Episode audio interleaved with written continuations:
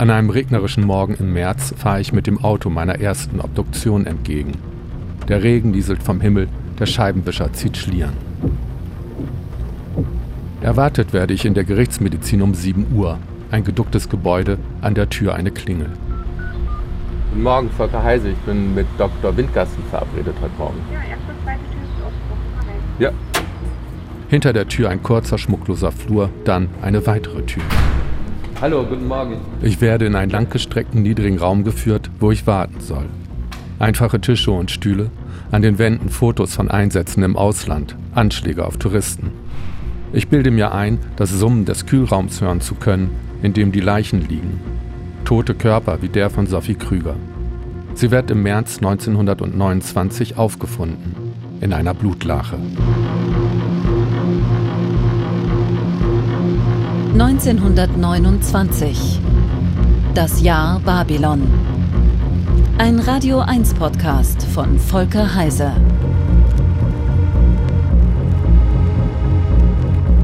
Folge 2. Die Baracken.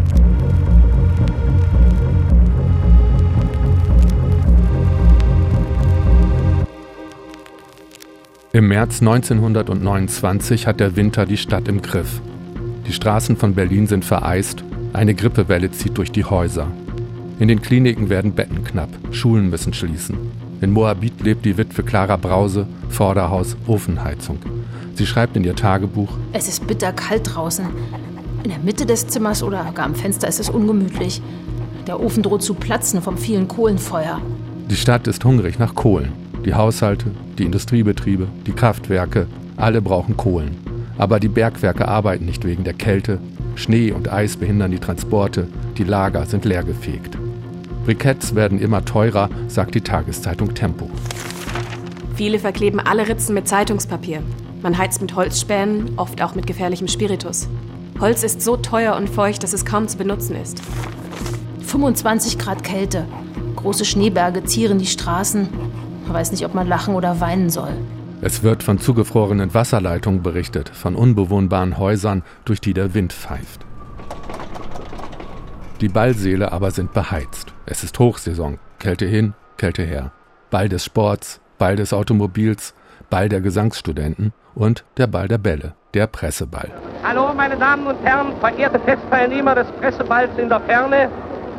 Wir sind da. Es war nicht ganz leicht, uns mit unserem Mikrofon hier durchzuschlängeln durch das Geschiebe der Tanzenden und der Promenierenden. Das Radio berichtet live, die Tanzkapelle spielt, die Spitzen des Staates geben sich die Ehre. In der Mitte, in der großen Ehrenloge, um eines Hauptes Länge größer als alles Volk, der Reichskanzler Müller.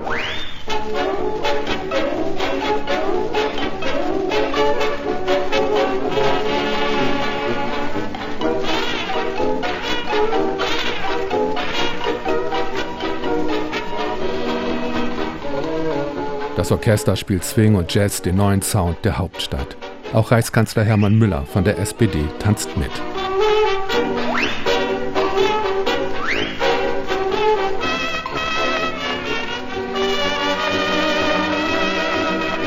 Die Herren tragen Frack auf dem Ball, die Damen Abendkleider. Draußen vor der Tür ist es immer noch kalt. In den Barackensiedlungen am Rand der Stadt, den Slums von Berlin, rücken die Menschen zusammen auch in der Siedlung Heinrichsruh in Lichtenberg. Dort wird am Morgen des 11. März seine Leiche gefunden, in Laube 33. Kriminalkommissar Hartwig gibt zu Protokoll. Die Laube Nummer 33 ist Eigentum des Arbeiters Fritz Krüger. Bei der Toten handelt es sich um die Ehefrau des Fritz Krüger, Sophie Krüger. Weiter heißt es in den Akten, die Tote habe zwischen Bett und Schrank gelegen die Beine angezogen, das Gesicht übergebeugt, der Mund offen. Hände und Gesicht mit Blut beschmiert. Blutflecken an der Wand, am Kleiderschrank, auf dem Bett. Eine Nachbarin. Dass Frau Krüger Selbstmord begangen haben könnte, halte ich für ausgeschlossen. Die war viel zu lebenslustig und froh. Die Tote wird zur Gerichtsmedizin verbracht, in die Hannoversche Straße gegenüber der Charité. Über die Gerichtsmedizin schreibt der Journalist Egon Erwin Kisch 1925. Im Erdgeschoss sei eine Publikumshalle, in der unbekannte Tote ausgestellt würden, damit man sie identifizieren kann. Ammoniak hielte sie wochenlang frisch.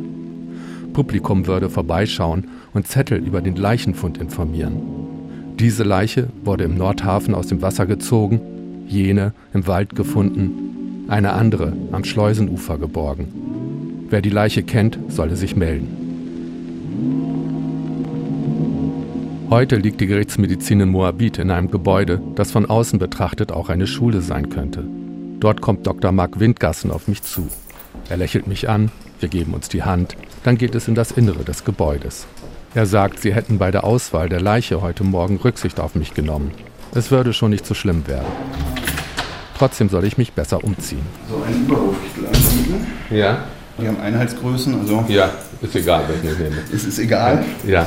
Also die ziehen Sie sich von vorne an über, können Sie dann hinten so machen. Wenn Sie mögen, sind da auch Überzieher für die Schuhe. Ich würde mich mal im Nebenraum auch eben umziehen. Holen Sie mich dann wieder ab? Ich, hol, ich würde Sie dann hier sofort wieder abholen. Ich schlüpfe in eine Schürze und den Plastiküberzieher für die Schuhe. Dann ist Dr. Windgassen zurück. Bevor es zu den Leichen geht, will ich wissen, was sich in den letzten 90 Jahren verändert hat bei einer Obduktion. Seit dem Mord an Sophie Krüger. Die Obduktion hat sich nicht so wesentlich geändert. Das hat man auch äh, vor Jahrzehnten schon äh, so gemacht. Aber es ist keine Zeit für einen langen Plausch. Die Arbeit wartet. Wir eilen dem Obduktionssaal entgegen. Den Raum habe ich mir größer vorgestellt, auch moderner, wie in den Krimiserien.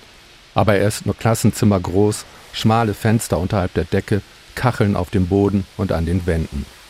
Zwei Tische aus blank poliertem Metall, an den Tischen Abflussrinnen, um Flüssigkeiten aufzufangen.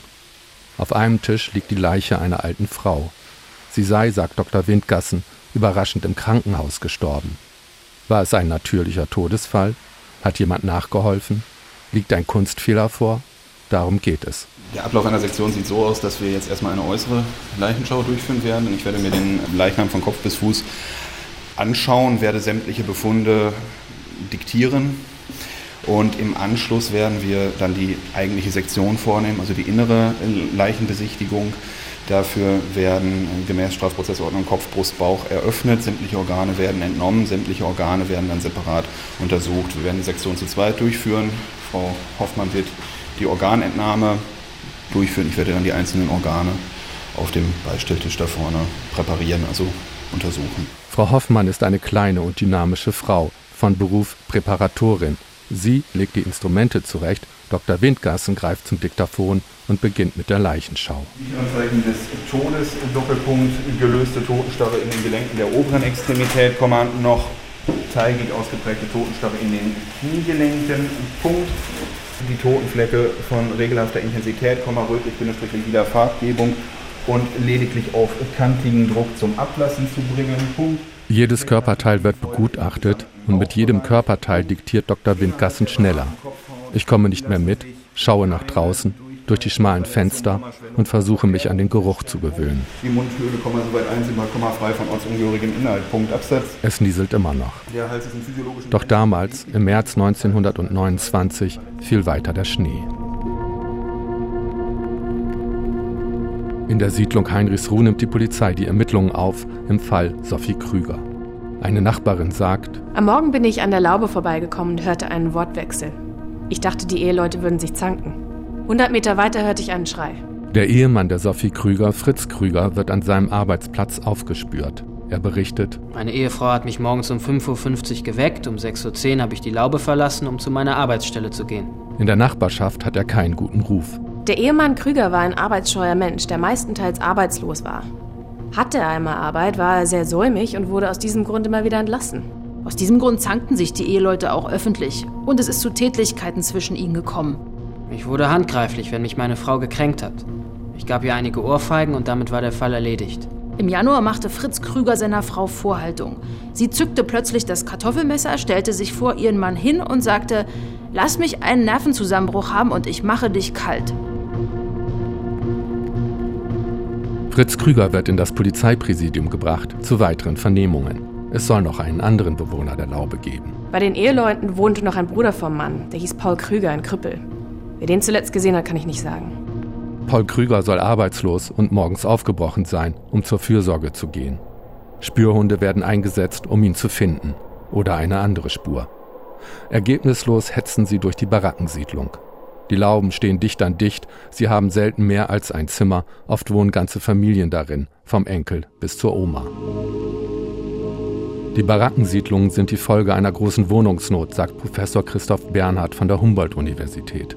Bernhard erforscht den Stadtraum, der damals schon viele Facetten hat. Ein Bankier wie einen gewissen Herbert Gutmann, Mitinhaber der Dresdner Bank, der hat dann eine Stadtwohnung am Pariser Platz und dazu noch eine Villa in Potsdam. Wir haben die ganz Armen, die wohnen noch in sehr alten Häusern, teilweise kleinere Häuser, teilweise enge Häuser mit ganz engen Gängen. In den engen Hinterhöfen und Gängen kennt nicht nur jeder jeden, jeder weiß auch alles über jeden manchmal zu viel. Man kann von drüben rübersehen, wenn Lieselott sich auszieht, wie goldig sie dann aussieht, wenn man zum Fenster raussieht. Die Strümpfchen und die Schuhe, die Kleider und die Schuh, die rauben mir die ganze Nacht, die ganze Nacht die Ruhe. Man kann von drüben rübersehen, wenn Lieselott sich auszieht, wie goldig sie dann aussieht, wenn man zum Fenster raussieht. Und nichts mehr ist mir fremd, bis auf ihr seines Hemd.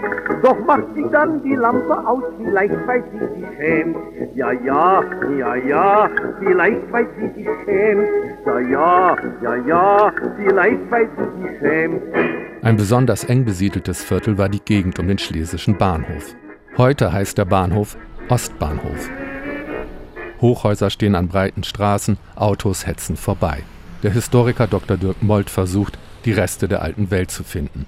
Damals, 1929, war die Gegend berüchtigt. Es waren Wohnungen, in denen die Leute krank wurden damals und ja. wo Ungeziefer drin herrschte. Und die Häuser, die ersten, die so um 1870 errichtet worden sind, die mhm. hatten die Klos nur im Keller. Und der ganze Trakt ging darunter auf das Klo und Keller. Das war einfach keine Art zu leben.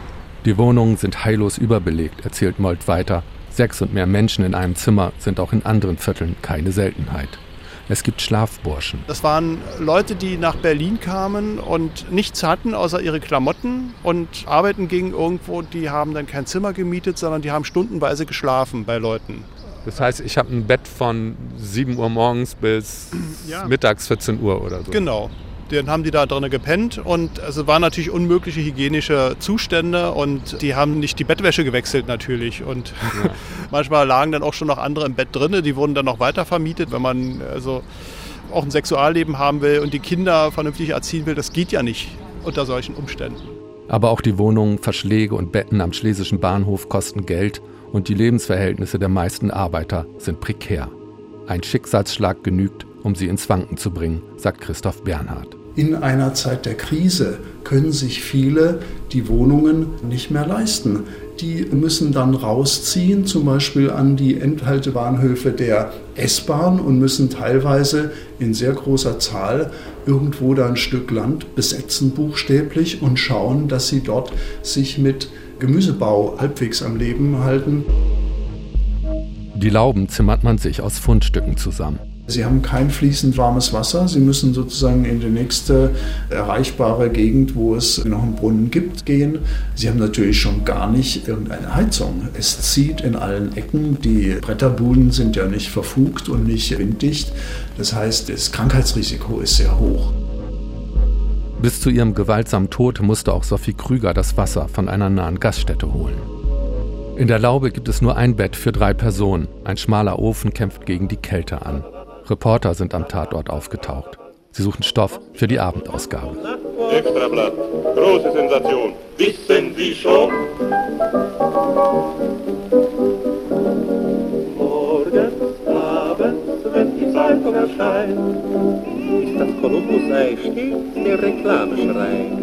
Hören Sie, sehen Sie, na und was ich betrifft, das steht doch in keiner Schrift. Wissen Sie schon, wissen Sie schon, ach mein Fräulein, wissen Sie schon das Neueste, ich bin so verliebt. Am Telefon fragte ich schon, ach mein Fräulein, wissen Sie schon das Neueste, ich bin so verliebt.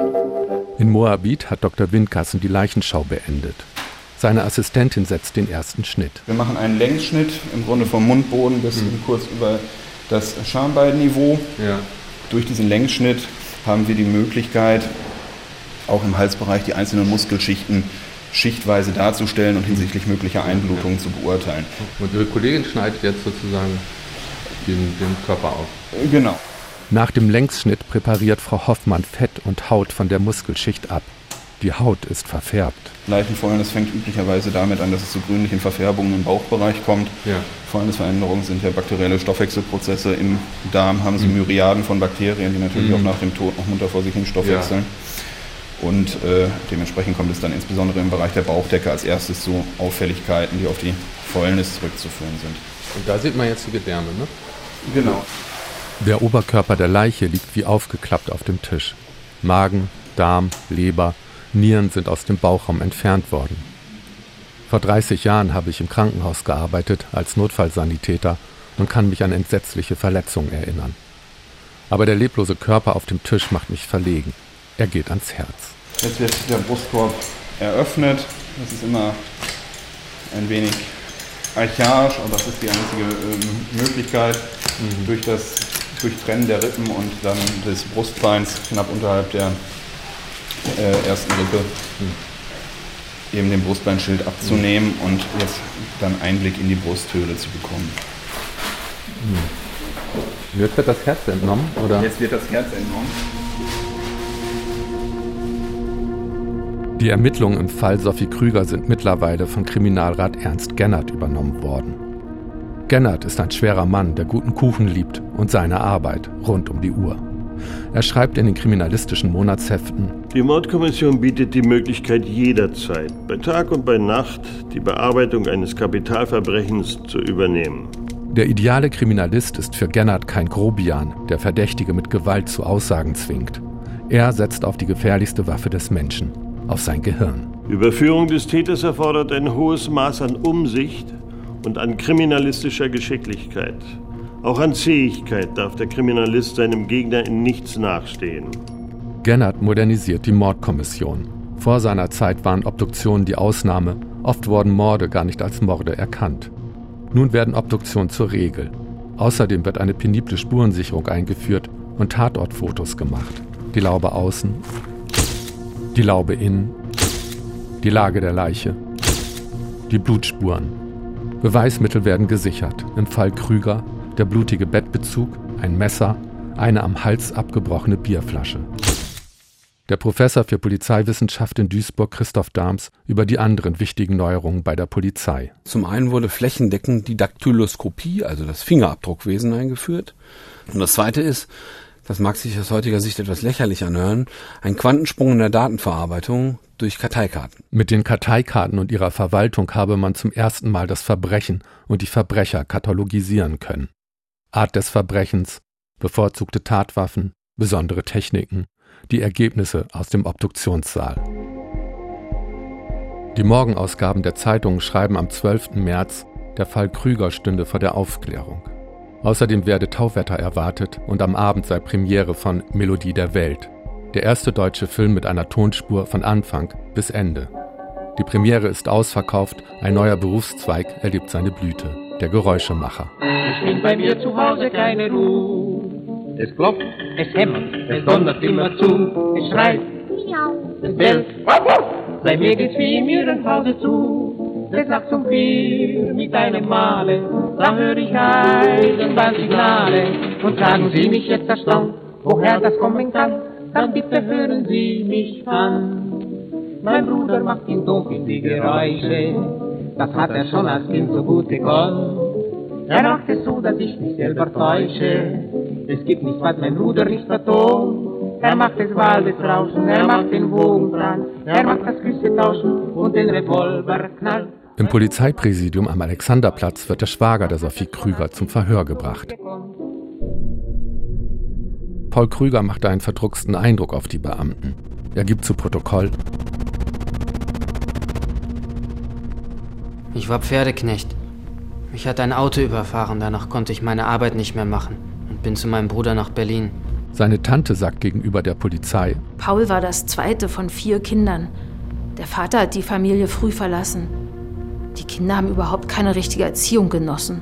Als ich sagte, ich will meine Katze loswerden, meinte Paul, für ihn wäre es eine Kleinigkeit, das Tier abzuschlachten. sagt eine Nachbarin. Zwei Beamte versuchen, Paul Krüger ein Geständnis zu entlocken. Sie entdecken Schnitte und Abschürfung auf seiner Haut. Er sagt, er sei gestolpert und in Glasscherben gefallen. Man redet ihm zu, sein Gewissen zu erleichtern. Er weint und sagt, die Sophie sei mit einem Messer auf ihn losgegangen. Die beiden Beamten glauben ihm nicht. Sie schicken die Sekretärin aus dem Raum und führen die Befragung ohne Zeugen weiter.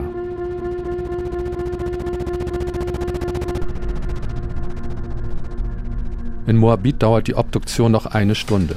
Die Lunge wird genau untersucht. Die hat Speisebrei eingeatmet, aspiriert. Die Nieren eingehend betrachtet. Das ist ein Teil einer Niere, wie sie nicht aussehen sollte. Der Kopf aufgesägt. Das Gehirn in Scheiben geschnitten. Das beurteilen wir erst einmal von außen, genau wie alle anderen Organe. Das sieht sehr unauffällig aus. Schließlich gibt es ein Ergebnis. Das Obduktionsergebnis ist im vorliegenden Fall eine Lungenentzündung auf Basis einer Mageninhaltsaspiration, also einer Einatmung von Mageninhalt, was dann zu einer Entzündung der Lungen geführt hat. Also wir haben keinen Anhaltspunkt dafür, dass hier eine fremdhändige Gewalteinwirkung gegen den Körper vorgelegen hat und wir haben auch keinen Anhaltspunkt für eine Fehlbehandlung oder für ein sonst irgendwie vorwerfbares Handeln. Bei der Sophie Krüger stellen die obduzierenden Ärzte Spuren eines langen Kampfes fest. Ihr Körper weist 20 Stichverletzungen auf und Würgemale am Hals. In ihrer Hand findet sich ein Büschel Haare. Es stammt von ihrem Schwager Paul. Die Beamten Dreger und Hartwig bringen ihn zum Sprechen. Ich habe ihr gesagt, sie soll mich mal ranlassen. Sie wollte nicht. Ich schlug mit der Faust gegen ihre Schläfe, wollte sie mit der Bierflasche ordentlich bearbeiten. Sie war aber nicht tot. In der Ecke zwischen Bett und Schrank habe ich ihr die Kehle zugedrückt.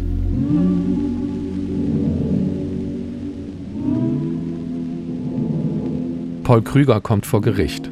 Er wird wegen Totschlags verurteilt und in die Strafanstalt Luckau überstellt.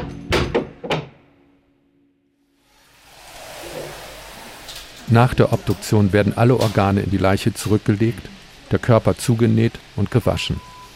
Manche Leichen, sagt Frau Hoffmann, würden nach der Obduktion besser aussehen als vor der Obduktion. Sie verlassen den Saal in einem Leichensack.